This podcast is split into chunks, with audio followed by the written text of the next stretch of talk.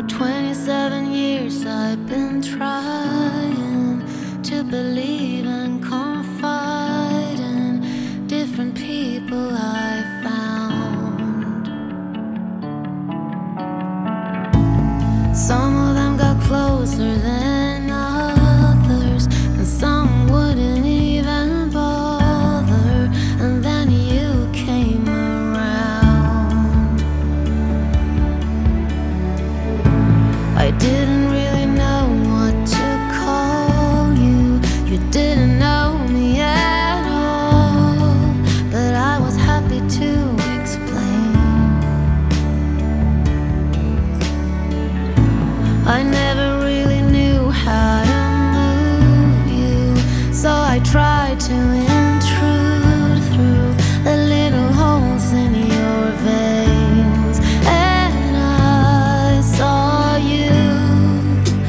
but